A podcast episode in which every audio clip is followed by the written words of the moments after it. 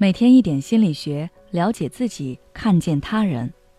你好，这里是心灵时空。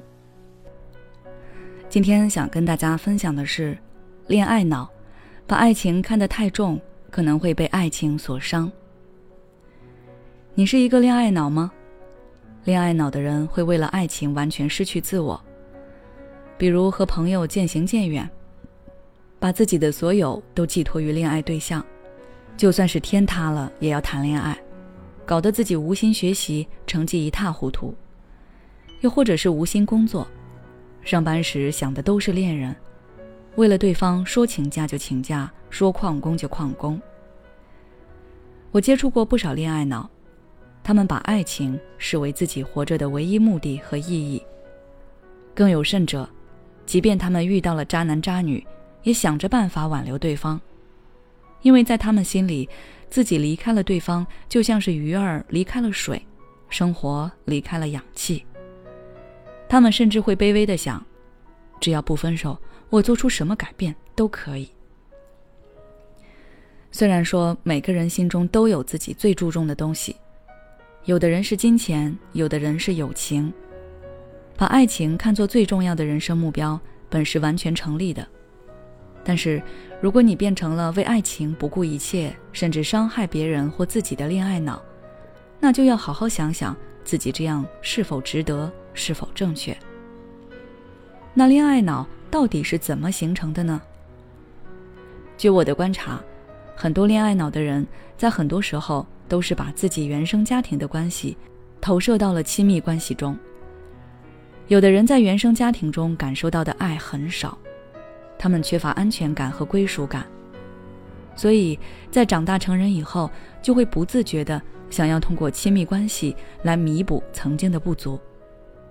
一旦感受到孤独和不被重视，内心就会非常的煎熬痛苦。他们把对方视作自己的救赎，就像溺水的人抓住的那一根稻草。也许在我们旁人看来，那根稻草很没有用，甚至会割伤他。但对于溺水的人来说，那就是救自己的，所以他绝不可能放手。这也是为什么一般大家劝他们清醒一点，他们却不为所动的原因。但是你要知道，真正能拯救你的，并不是那个人，而是你自己。当你把对方当做生命的全部，对方也可能会承受不了。如果你遇到的不是好人，那可能会让你坠入更痛苦的深渊。所以我建议大家还是要克制或改变自己的恋爱脑。那该如何才能不那么盲目的陷入一段恋情呢？首先就是要告诉自己，下定决心去戒掉恋爱脑。很多人的背后都有一段缺爱的故事，但是将自己的所有希望都寄托于亲密关系的对象，是一个不健康的心理。你要告诉自己，这是我自己的人生功课。不是对方的，你有能力去慢慢抚平自己的创伤，你并不需要一个其他的人来主宰自己所有的情绪，甚至主宰自己的未来。下定决心去改变自己内心的精神状态，关注自身，而不是依赖别人。其次是在一段关系中不要操之过急。有些人在被追求时，看到对方每天早安晚安的记挂自己。听到对方的各种甜言蜜语，保证未来一定会对自己好，就慢慢的认为对方是自己很重要的人。一两次的约会就开始幻想自己和对方的未来，或者要求对方在将来要对自己负责。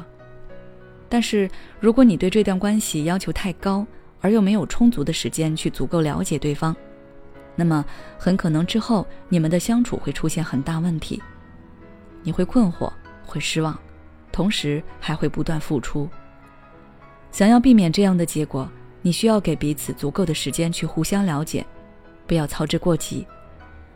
可以先从朋友做起，理性的审视自己和对方的关系状态。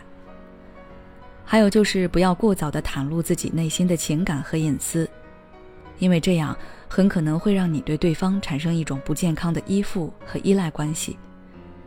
情感初期要建立一个准确的边界感，你应该要等你们两个人建立起足够的信任之后，再平等的和对方交流分享。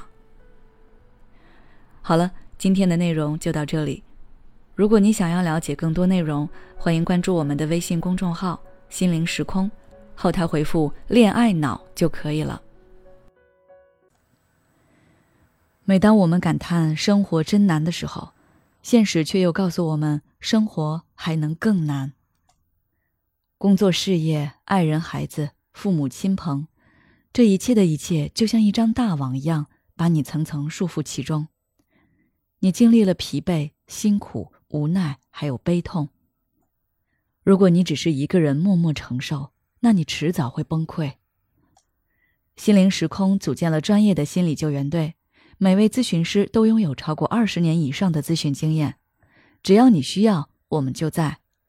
微信关注“心灵时空”，后台回复“咨询”就可以体验十五分钟心理清诊了。